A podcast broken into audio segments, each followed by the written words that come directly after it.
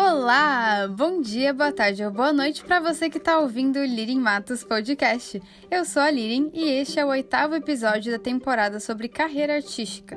Eu espero que a gente possa crescer juntos pela troca de experiências por aqui. Se você ainda não me conhece, pode me achar no IG pelo arroba Lirin Matos Ilustra e conhecer um pouco mais do meu trabalho.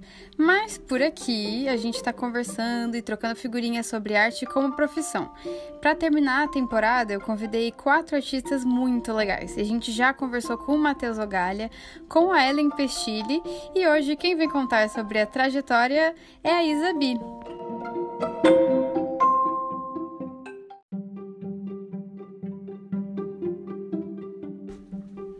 De biologia, arte de Pokémon, Sailor Moon e Powerpuff Girls, a Isabi é uma curitibana super meiga que tem conquistado admiradores além das fronteiras brazucas com o feed mais rosa do Instagram. Eu conheci ela pelo Instagram mesmo, tava procurando mentores e pessoas que me inspirassem no ramo da arte. E ela foi uma indicação da Ana Cláudia, que fazia parte de um grupo de artistas lá em Curitiba e se encontravam para desenhar no shopping quando ainda não existia pandemia nem Covid. E o, o arroba dela, para você que tá aí ouvindo, é isa.b.e.e,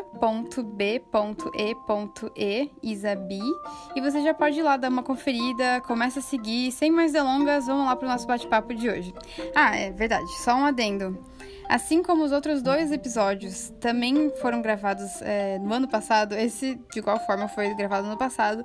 E quando eu gravei, eu não tinha planos de tornar isso um podcast. Então eu tô com a minha voz normal de pata falando, é, o áudio ficou meio ruim. Mas é isso, gente. Agora vai e conheça a Isabi.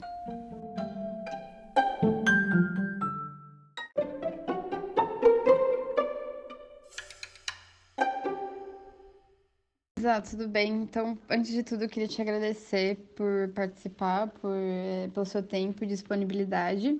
Eu dei uma fuçada lá no seu Instagram para ver desde o comecinho como é que era. E eu percebi que os seus primeiros posts lá em 2017, desde aquela época, você já tinha um estilo bem marcado, especialmente na boca e nos olhos, que são bem, assim, bem Isabi mesmo. Agora, claro, a sua arte ela tá mais detalhada, tem até animação, se melhorou monstruosamente nesses anos, é incrível ver a sua evolução. E a primeira pergunta que eu queria te fazer é: quais que foram ou são ainda as suas maiores dificuldades em relação ao desenho e como é que você fez para superar isso? Tipo, é, as sombras, anatomia, esse tipo de coisa. Ah, imagina, que nada, eu fiquei bem feliz de você vir me falar comigo, achei bem legal. Ah, então, a minha maior dificuldade, eu acho que é fazer pose dinâmica. Porque eu consigo fazer super bem poses de como se fossem pessoas tirando fotos, assim. A pessoinha com a mãozinha, a pessoa fazendo o sinal da paz, a pessoa acenando, isso eu consigo fazer bem. Agora, fazer, por exemplo, uma pose dinâmica que a pessoa está se mexendo ou que ela está fazendo alguma ação, interagindo com o objeto, é o que mais me pega na minha arte mas o que, eu, o que me ajuda é procurar referência de fotos daquilo que eu estou tentando desenhar. Então, se eu vou tentar desenhar alguém jogando videogame, eu procuro uma foto de alguém jogando na posição parecida com a que eu quero, para eu entender melhor como é que o corpo vai funcionar, como é que os objetos interagem com as mãos, por exemplo. É difícil fazer mão segurando objeto quando não é um objeto assim, tipo um copo que a mão segura certinho. Quando é, por exemplo, uma caneta que ela entra entre os dedos é uma coisa difícil para mim e que eu tenho que, tipo, pesquisar bastante referência até eu conseguir acertar o que, que eu tô querendo desenhar. Mas você também faz alguns outros personagens que são, tipo, sei lá, com chifres e tudo mais, de dar uma, uma mesclada, né? Então, tipo, outra coisa que eu fiquei me perguntando é quais são as suas maiores referências para desenhar? Eu vi que você gosta de animes, então tem lá um pouco de Sailor Moon, tem de Pokémon, tem Naruto. Mas você teve alguma outra referência além do, dos japoneses? Ou, enfim, como é que você encontrou esse seu estilo? Então, eu gosto bastante disso, assim, gosto bastante de ver muito desenho, vejo muito anime, muito desenho, muito filme. Eu gosto também de. Eu não sou muito de jogar videogame, mas eu pesquiso bastante sobre jogos novos. Gosto de dar uma olhada em jogo, em tipo de jogo que tá saindo em como é que eles estão sendo feitos, coisas assim. Eu também acompanho bastante artista diferente, o que eu acho que me inspira mais. Eu acompanho muitas outras pessoas que desenham e pessoas que desenham de jeitos bem diferentes, assim, gosto de acompanhar artista de guache, até artista de coisa que eu nem faço, assim, de colagem, artista que monta joia. Porque é muito bacana você ver o que os outros fazem e daí você acaba vendo aquilo e tendo uma ideia que às vezes nem é exatamente aquilo, mas que te cria alguma coisa ali que você usa aquilo para puxar um negócio novo para você fazer. E acho que isso é super legal, assim. É, eu tenho essa pira com olho, né? Eu gosto bastante de botar uns olhos extras, assim. Até faz tempo que eu não desenho nada com olho. Me cobrar isso. Porque eu acho muito bonita a simbologia, assim, de tipo, você ter vários olhos e você poder ver o que vem pelas costas e você ver mais, ver o fora do que é, tipo, a realidade, assim, eu acho super legal.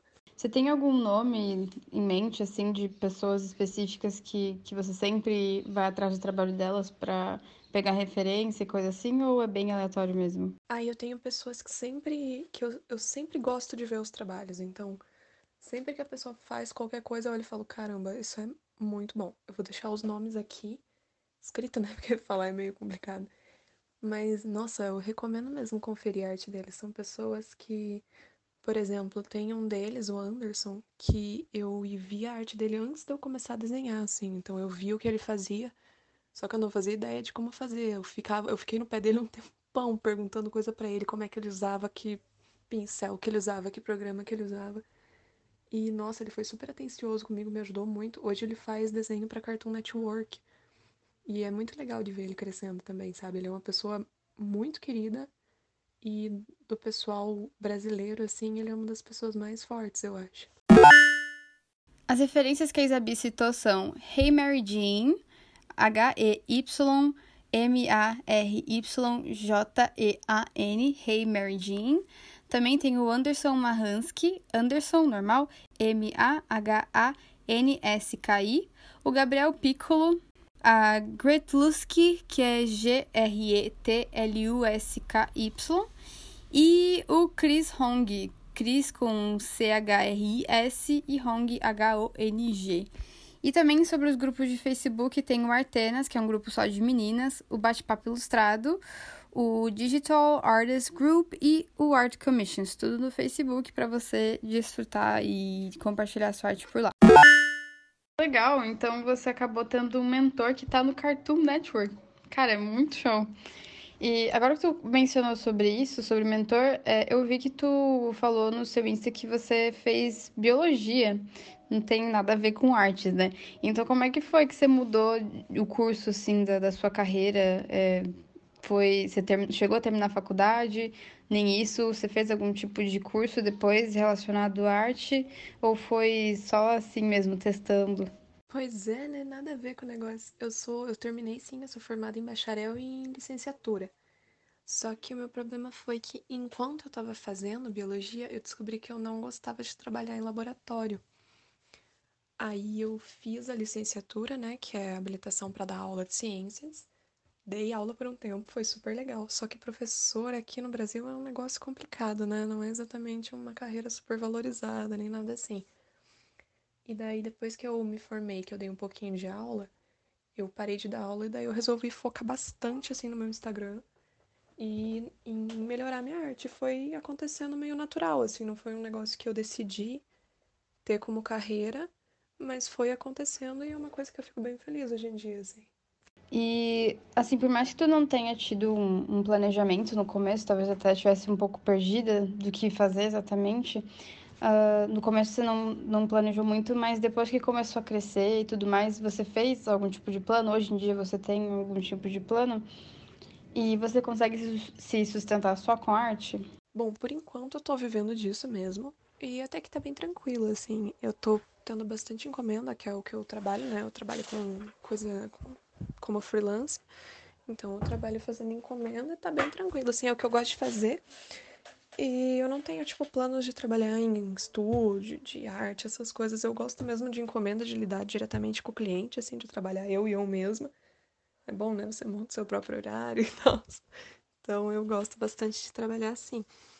E o que eu pretendo mesmo é me dedicar bastante, sabe? Continuar me esforçando bastante para aumentar meu alcance, aumentar minhas mídias sociais, para alcançar mais gente e tentar melhorar minha arte, aprender cada dia mais coisas, coisas assim, melhorar mesmo e continuar fazendo o que eu tô fazendo talvez melhor, se der tudo certo. Feliz que tu tá conseguindo viver disso, então. É maravilhoso, né? Muita gente acredita que isso não é possível. Tem aqueles mitos de que arte não dá dinheiro, de que arte não é trabalho, que é só um hobby. Enfim, é, eu vi em 2017 que você alavancou bastante a sua técnica, o seu desenho mudou bastante. E em 2018, é, tu começou a levar arte mais a sério, aparentemente, no Instagram. O que, que mudou nessa época para você? Foi quando você realmente decidiu, tipo, não, vou fazer isso aqui, vou levar isso a sério? E em que momento você começou a monetizar o seu Instagram com, com a sua arte? Essa época foi exatamente a época que eu tava para me formar. E que eu percebi que trabalhar com biologia talvez não fosse ser ideal para mim. Aí eu fiz a minha monografia com coisas de biologia relacionadas ao desenho e percebi que embora tipo eu já tivesse desenhado antes, eu já vendi uma coisinha ali e aqui, mas não era uma coisa muito frequente assim. E daí eu percebi que era uma coisa que eu ia gostar bastante de fazer para o futuro. Aí foi nessa área que eu falei, olha, eu tenho uma plataforma legal e que talvez se eu realmente me dedicar a isso aqui, ela consiga dar alguma coisa. E, por exemplo, eu não tenho eu vivo mesmo das minhas encomendas, né? Eu não ganho dinheiro com publicação de post, nada assim é, das, direto das encomendas que eu faço. E foi numa. E eu comecei a abrir essas encomendas assim nessa época, que eu percebi que talvez trabalhar com biologia não fosse ideal para mim, e talvez eu não conseguisse ficar muito tempo dando aula. Eu comecei a dar aula para substituir uma professora, assim, então eu sabia que meu tempo dando aula era limitado e meu salário também, assim. Aí eu comecei a, a investir em outras coisas também para ter um ganho financeiro, né? E para ver se eu conseguia fazer isso crescer, assim, para conseguir fazer isso da vida mesmo. Poxa, entendi. E quando tu abriu as encomendas, é, foi rápido o retorno das pessoas? Te pediram, assim, já logo que você falou, tô fazendo encomenda, já vieram te pedir ou demorou mais um tempo? E, claro que já faz bastante tempo que você tá fazendo isso agora. O que que mudou desde as primeiras encomendas até agora? Tipo, a embalagem, o pacote, os piores erros, os melhores acertos? Outra coisa que artista tem muito problema é na precificação. Você também teve essa dificuldade? Nossa, foi bem lento, na verdade, assim. Eu demorei bastante para conseguir ter, por exemplo, mais de cinco encomendas por mês, assim. E é, é uma coisa que você tem que mesmo esperar, não. O pessoal tem que conhecer o que você faz, leva tempo, as coisas não são rápidas assim, então não adianta ficar frustrado, sabe? As coisas acontecem no tempo que elas vão acontecer e você só tem que estar tá se dedicando, que uma hora vem e vem bastante os clientes. E acho que o que mais mudou foi a minha segurança na hora de, tipo, lidar com o cliente, assim. Porque uma coisa que a gente tem que estar tá preparado quando a gente trabalha com arte é que a galera pechincha demais e demais. E tem gente que quer coisa de graça. E tem gente que fala na sua cara que o seu trabalho não vale o quanto você está cobrando, assim. E era uma coisa que eu era bem Hum, assim, eu não tinha tanta coragem para debater quando eu era, quando eu tava começando. E agora, nossa, se a pessoa vem para mim, ela fala que ela quer, tipo, ai, não, mas eu não acho que vale tudo isso. Eu já não falo mais com ela, entende? Porque se a pessoa não valoriza o que eu faço, não vale nem a pena eu ficar tentando defender que o que eu faço vale o que eu cobro, sabe? E também, achar o valor certo é um negócio complicado. Eu cobro um valor diferente do, de cliente nacional e de cliente internacional, e eu levei um tempo até chegar nisso, assim. Porque, por exemplo, agora o dólar tá super caro. Então, se eu cobro o mesmo tanto que eu cobro para uma pessoa que é de fora, que ela paga em dólar, e se eu só converter pro, pro real, ele fica um preço absurdo, assim, e daí ninguém compra. E... Então, eu levei um tempo até achar o balanço certinho de como lidar com essas moedas diferentes, assim, e coisas desse tipo. Mas com o tempo a gente fica mais experiente. E também tem muita gente que tá bem disposta a ajudar a gente nesse tipo de assunto. Tem vários grupos no Facebook que tem bastante artista e as pessoas são. A comunidade de artista é bem unida, assim. O pessoal gosta mesmo de ajudar o outro, achar o preço, ajudar o outro a se divulgar. É uma coisa bem legal, assim. Pelo que eu tava vendo no seu feed, você começou com comissão para fora do país no ano passado. Me corrija se eu estiver errada. Mas como que você sabia que esse era o momento de você começar a expandir os horizontes, assim? É e como é que você faz para receber os pagamentos estrangeiros? Você usa alguma plataforma? Eu vi que tem, você usa a Red, Red Bubble, não sei como é que fala esse negócio. Mas é uma plataforma de loja online, né? Então você só usa essa plataforma ou tem outras? E hum, você deve ter bastante público também que, que é estrangeiro, que eu vejo que você fala muito inglês por lá. Isso é bem bacana.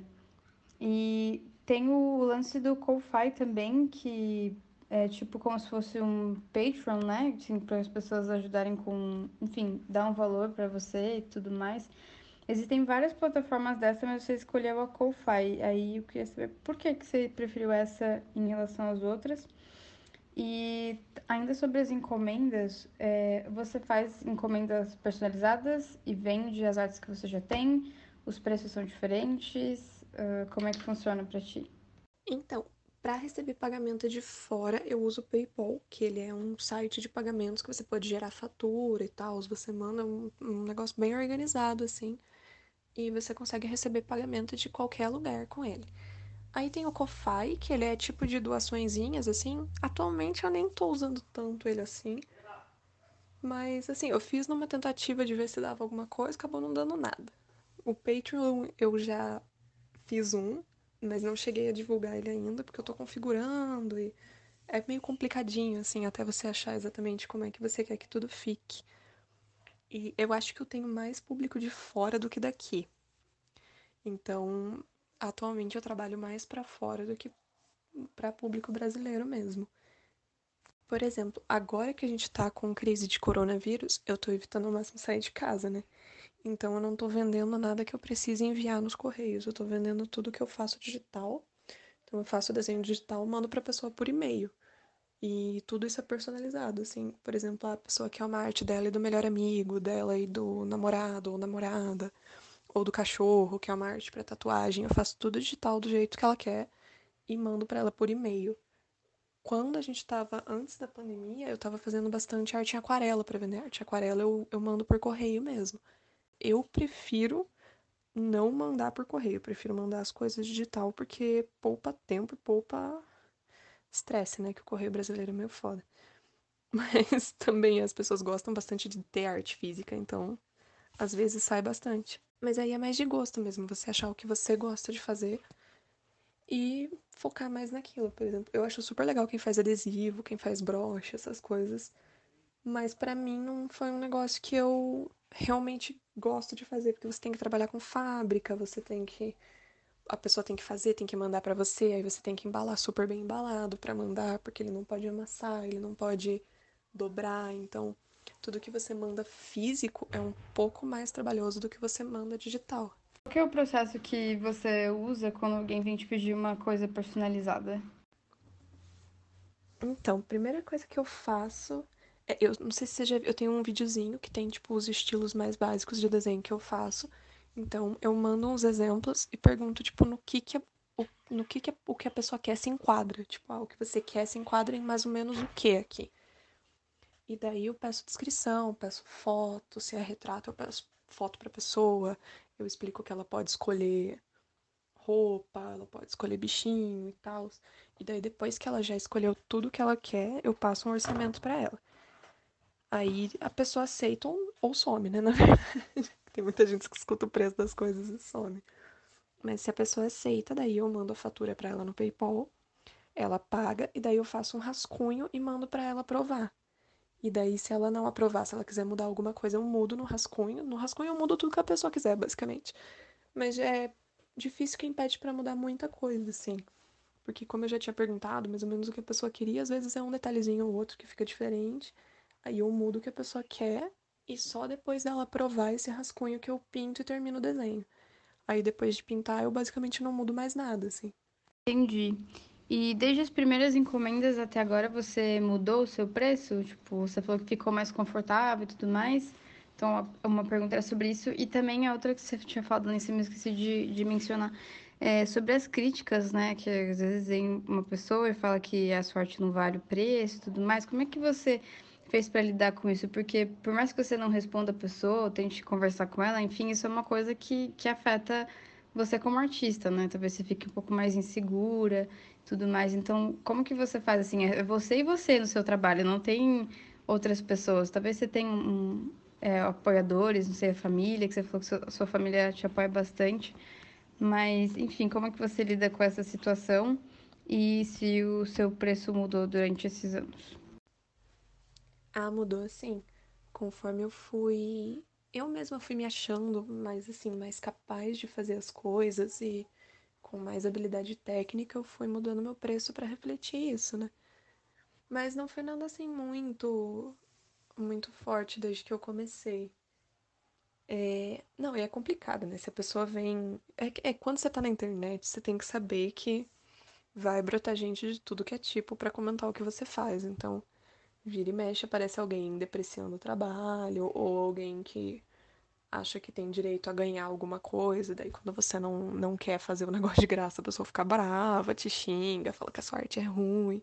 Assim, é, no começo eu tinha bastante dificuldade de lidar com isso, sabe? Porque é uma coisa que você fica pensando, né? Como você mesmo disse, a gente fica pensando, mesmo que a gente não responda, a gente fica pensando nisso. Mas com o tempo você vai aprendendo a lidar e a meio que botar na cabeça que vai ter gente que vai vir criticar e tudo bem, tá ligado? Você não precisa agradar todo mundo e você continua fazendo o que você tá fazendo e é isso, sabe? Se a pessoa não gostou, não tem muito o que fazer, né? Lamento por ela e é isso.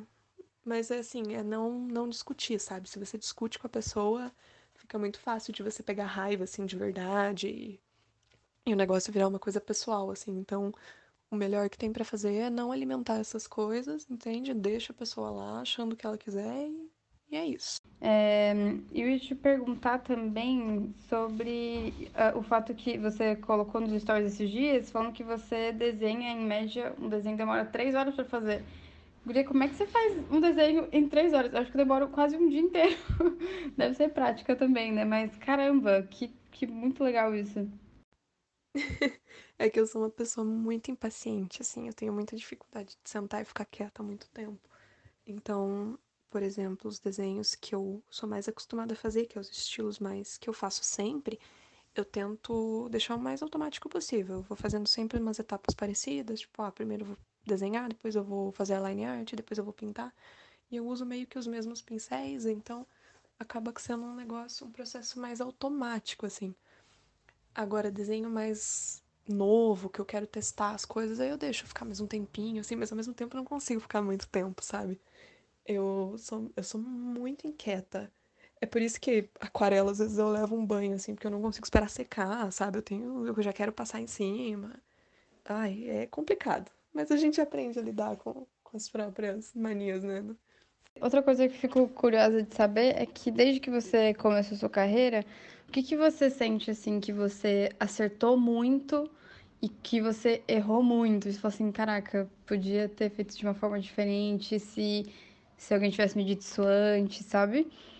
Um, e também o que mais te surpreendeu como artista durante esses anos? Olha, o que eu acho que eu errei já logo de começo é que eu não separei o que era coisa pessoal minha e o que era. Eu não fiz um perfil pessoal e um perfil profissional. Eu fiz um perfil pessoal e daí eu comecei a postar as coisas de desenho e ele foi crescendo e eu fui deixando, assim. Mas se eu fosse fazer hoje em dia, eu acho que eu ia preferir fazer separado, sabe? por vários motivos, para deixar mais organizadinho, para realmente separar o que é meu como pessoa e o que é meu como artista. E eu acho que assim, o meu acerto é uma coisa que eu gosto, que eu consigo fazer é manter uma frequência bem constante, assim. Então eu consigo postar bastante e isso me ajuda bastante a alcançar mais gente, coisas assim. Acho que o que me surpreende é como a galera consegue ser positiva, assim. Ao mesmo tempo que tem muita gente doida que aparece pra encher o saco, tem muito mais gente que aparece para elogiar, para falar que gosta do que você faz, para elogiar alguma coisinha, falar que gosta da cor que você usa. E é um negócio que faz muito bem, assim, você ter esse contato com bastante gente positiva sobre o que você faz. E também uma coisa que eu sempre aponto que é muito legal é como a comunidade de artista é unida, sabe? eu fiz muitos amigos artistas no Instagram e que eu conheço só por Instagram mesmo. E nossa, é um pessoal que eu converso todo dia, que a gente sempre se fala, que ajuda quando o outro precisa, que dá dica de material, que dá dica de outras coisas. Eu tenho também um grupo de artistas da minha cidade, que é o grupo lá que o Van tá incluído. E também, nossa, a gente conversa bastante, fala sobre material, fala sobre perrengue do dia a dia, fala sobre coisas legais que, aconte que aconteceram, dá dica de coisas que a gente descobriu, grupos legais, site com promoção. É bem bacana, assim, você ter uma comunidade que apoia, você ter amigos que fazem coisas parecidas com o que você faz, assim. É, eu, eu inclusive conheci você porque a Ana Cláudia comentou é, do clube de, de artista, ela mostrou foto e tudo mais, ela mostrou o perfil de algumas pessoas e eu achei o seu perfil sensacional. Falei, caraca, essa menina é muito boa. E daí comecei a te seguir e tal, e querendo, assim, meio que sem querer, né? Porque na época, quando eu vi, eu nem tava, assim, muito é, levando isso tão, tão a sério como eu tô levando agora, mas acabou virando uma referência para mim, então que incrível é.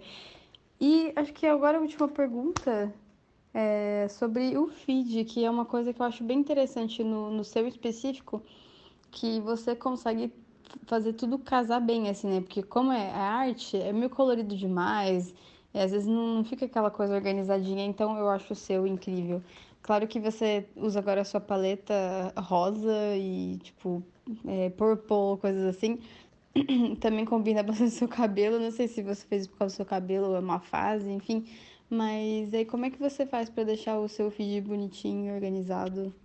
Ah, eu fico super feliz que você gostou da arte. A gente sempre fica feliz, né, quando as pessoas gostam do que a gente faz. Ah, então, eu descobri que eu gosto de rosa mesmo, e eu descobri que tem muita gente que gosta também, então eu acabei colocando mais isso na minha arte nos últimos tempos, assim. Porque eu acho que fica uma identidade bacana. Eu gosto do jeito que fica tudo mais assim, com os tonzinhos mais rosados. Eu gosto, acho que fica mais bonito, fica mais parecido comigo. E pelo jeito a galera gosta também. Até agora o pessoal que eu mando arte assim com fundo mais rosa, o pessoal gosta, gosta também, é isso aí. Então, acho que uma boa dica para organizar é se você for é você colocar tipo posts com cores parecidas perto um do outro, assim. Por exemplo, se eu for postar algum negócio verde, agora vai ficar super destoando, assim. Então, eu espero acumular algumas coisinhas com a cor parecida e posto todas juntas. Daí fica mais bonitinho, assim. Mas eu nunca tive muita pira de organizar agora que acabou que ficou tudo mais rosa e tá mais organizado. Porque se você olhar antes, nossa, meu feed é uma bagunça, gente, no começo das minhas artes. Agora que ele tá mais assim, tem uma estética mais definida, porque antes o negócio era uma loucura. Eu até prefiro como ele tá, assim, eu acho que fica mais bonito de ver. Só que ao mesmo tempo é uma preocupação mais, né? Que você fica pensando, ai, que cor que eu vou postar? Será que eu posto isso? Será que fica bom? Mas também, posta, se não gostar, depois você tira e não dá para se estressar muito com isso. Legal, Isa. Muito, muito, muito obrigada mesmo pelo seu tempo, pela disponibilidade, pela paciência também de responder tanta pergunta e por compartilhar o seu conhecimento, sua experiência. Acho que isso é. Nossa, não tem preço mesmo. É muito incrível. Obrigada de verdade. Muito, muito, muito obrigada. Um super abraço e eu espero que essa quarentena acabe em breve, porque eu também sou de Curitiba e seria um prazer enorme te conhecer pessoalmente. Um super beijo. Tchau. Ah, imagina bem, qualquer coisa que você precisar, chama, ou que você quiser perguntar, alguma coisa assim, ou conversar mesmo, eu tô sempre por aqui. E obrigada, viu? Gostei muito de conhecer você, você é uma pessoa muito querida pelo jeito. Obrigada, viu?